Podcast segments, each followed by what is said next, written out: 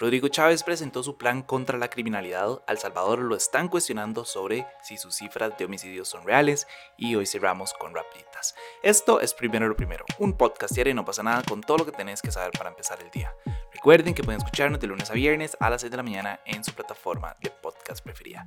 Y bueno, hoy quería comenzar con temas 100% nacionales y contarles que el presidente Chávez le presentó a la Asamblea un paquete de leyes para combatir la criminalidad del país.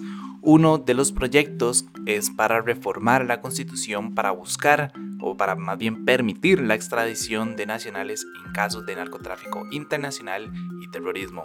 Otra es para juzgar como adultos a los menores de edad o a los adolescentes que cometan delitos relacionados al crimen organizado. Entonces, por ejemplo, si no sé, por ejemplo, mandan a asesinar a alguien y lo hace un niño lo hace un adolescente, que se le pueda juzgar como si fuera un adulto. También hay un par de propuestas que están enfocadas en endurecer los castigos por tener armas de fuego de manera ilegal, evitar que crímenes violentos reciban reducciones de penas o puedan cumplir parte de su sentencia fuera de prisión e incluso hay una que busca modernizar la legislación de escuchas telefónicas. Creo que todas las propuestas, esta es la que más me preocupa porque se puede prestar para muchas cosas que no tengan que ver directamente con la criminalidad, ¿verdad? O sea, permitir escuchar teléfonos de manera legal o ilegal no sé, siento que, siento que se puede prestar para muchas cosas y creo que todas las propuestas esta es la que menos me gusta. O sea, me gusta que se evite que crímenes violentos puedan recibir reducciones. Eh, eso lo entiendo, que incluso puedan cumplir aparte, digamos, como una parte de la sentencia fuera de la prisión, eso lo entiendo. Armas de fuego de manera ilegal, también lo entiendo. No es parte, o sea, es parte del problema, pero siento que tampoco es como la arista más grande, es como la situación de Estados Unidos, no es un tema nada más como de que hay muchas armas en la calle. O sea, sí, pero también es un tema de cultura, también es un tema social, también es un tema de educación, o sea, hay como muchas aristas, ¿verdad? Pero repito, creo que la que más me preocupa de todas es la de las escuchas telefónicas. Pero bueno, ahí no quedó también presentó lo que él llamó la Operación Costa Rica Segura. Esta gente es buena para poner nombres, nosotros deberíamos de pedirles consejo para poner nombres a los los shows, la verdad. Pero sí, esta operación Costa Rica Segura quiere o lo que busca es aumentar la cantidad de policías en las calles y los operativos en las zonas más conflictivas del país.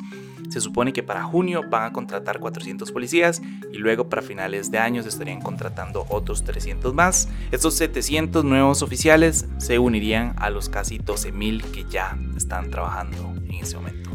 Además, se va a extender las jornadas laborales por seis meses. Es una medida como temporal nada más para que sean seis días de trabajo y cuatro días de descanso. Normalmente las jornadas son como seis 6-6, entonces son 6 días de trabajo, 6 días de descanso. Y también hay otras jornadas que son 3-3, entonces son 3 días de trabajo, 3 días de descanso. Entonces lo que se quiere ahora es como extenderla por 6 meses, de ahí no sé, para que hayan más oficiales, digamos, constantemente en la calle. Pero sí, nada más para que se hagan una idea y puedan tomar la decisión si realmente estamos viendo una crisis de criminalidad o no. Para mediados de abril se habían reportado 241 homicidios, que son 69 más si lo comparamos con la misma fecha, pero del año anterior.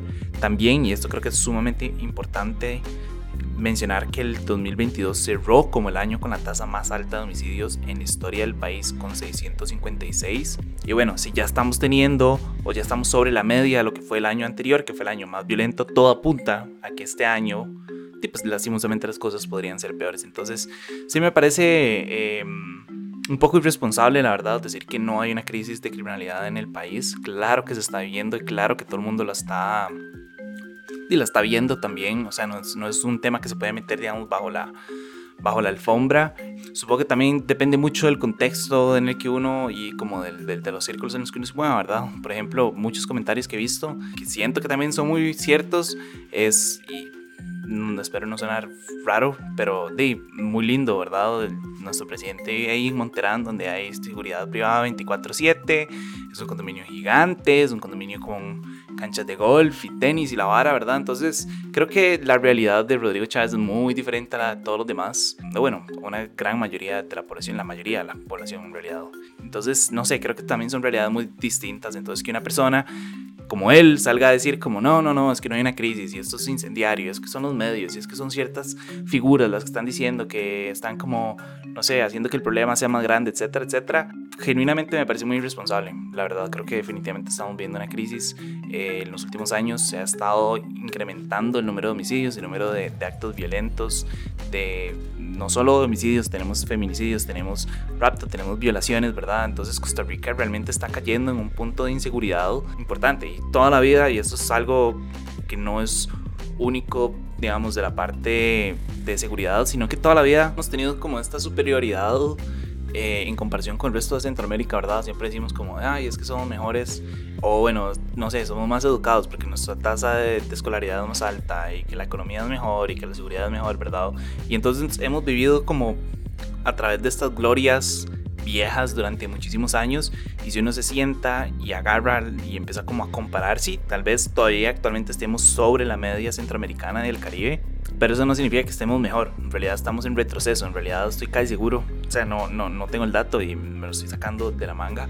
Pero les podría asegurar que la escolaridad en Costa Rica no ha estado en aumento. Les puedo asegurar de que ha estado peor. Es cuestión de nada más sentarse y ver como los últimos resultados de las últimas generaciones que han salido de las, de las escuelas y de los colegios para ver que la escolaridad no está mejor. Entonces, debes entender y dejar de vivir como estas viejas glorias y entender que los tiempos cambian, que Costa Rica no puede seguir vendiéndose como las islas centroamericanas, sino que tenemos que ser más aún. Entonces, sí, no sé, creo que todo lo que quiero decir con todo eso es que sí me parece bastante irresponsable nada más decir que no hay una crisis y como intentar minimizar la situación.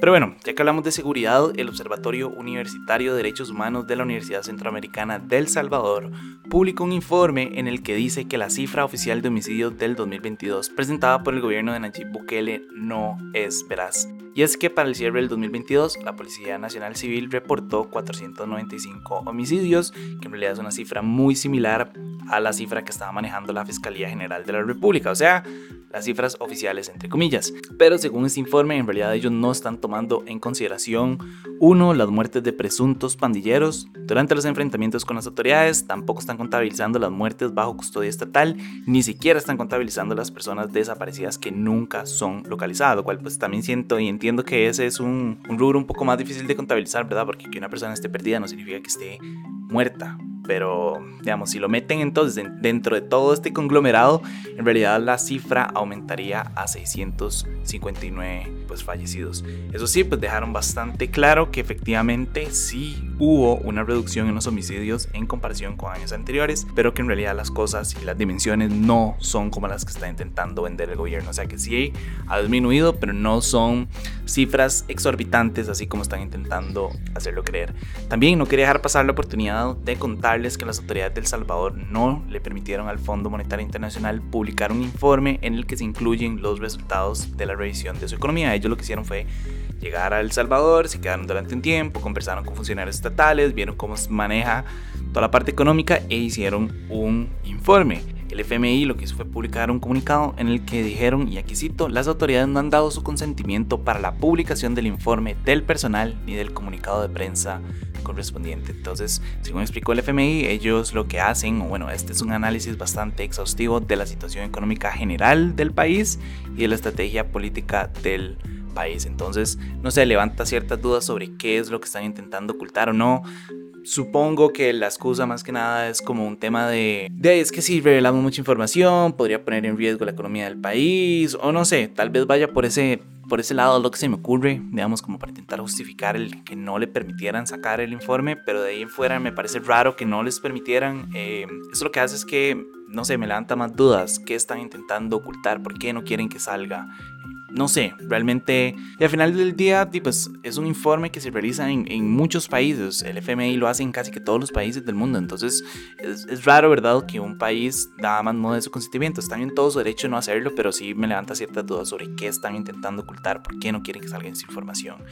Y en general, ya como hablando de la parte de seguridad, etcétera, etcétera. Eso es un tema muy complicado, la verdad, como siempre les he dicho, es muy complicado hablar de El Salvador porque siempre no sé, los temas se vuelven un poco violentos y la respuesta, ah, todas las veces que hablamos del Salvador, la respuesta siempre es bastante violenta y negativa, entonces yo en lo muy personal prefiero nada más no hablarlo por temas de, no sé, sanidad mental, etcétera, etcétera.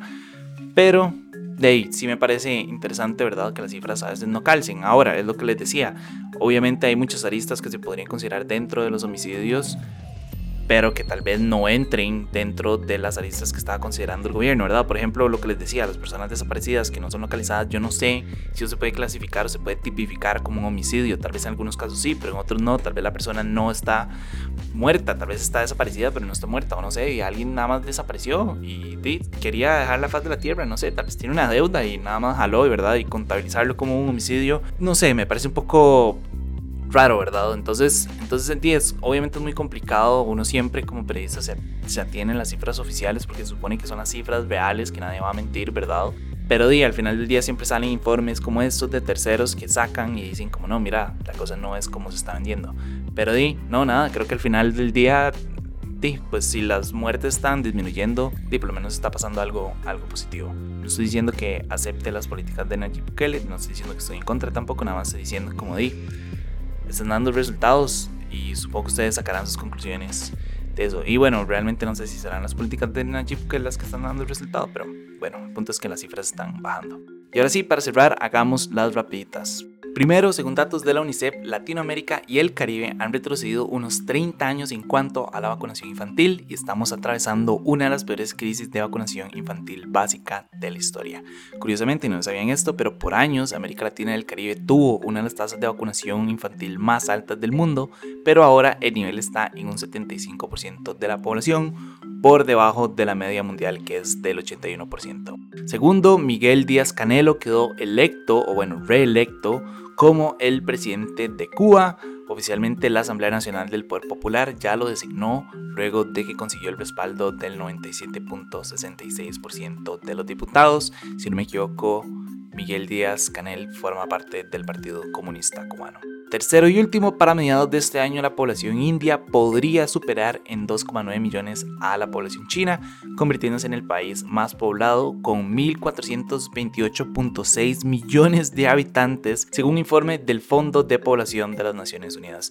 Honestamente no sé si es algo positivo o algo negativo, creo que ya es un tema que lo hemos hablado de entre más personas la seguridad alimentaria es más difícil de garantizar. Entonces, honestamente no sé si es algo positivo o negativo, pero bueno, van en camino y pareciera todo apunta a que van a pasarle a China. De hecho, es curioso porque India no es muy abierto con sus datos, entonces, y ellos hacen un sondeo cada 10 años, entonces perfectamente ya pudieron haber pasado a China, pero el sondeo va a salir oficial, digamos, del gobierno, va a salir hasta el 2024, hasta el próximo año, entonces, perfectamente ya podrían ser la población o el país con más población del mundo y no sabemos por qué el sondeo todavía no está hecho, pero como ya les dije, eso es basado en cifras del Fondo de Población de las Naciones Unidas. Y nada, eso fue todo por hoy, su apoyo hace posible primero primero, recuerden que pueden apoyarnos en patreon.com slash no pasa nada oficial. Y para los que nos están escuchando por Spotify, el poll de hoy es, ¿ustedes creen que en Costa Rica estamos viendo una crisis de criminalidad? sí o no. Yo sé que es una pregunta muy específica para nosotros los ticos. Yo ya les dije, yo creo que definitivamente lo estamos viviendo.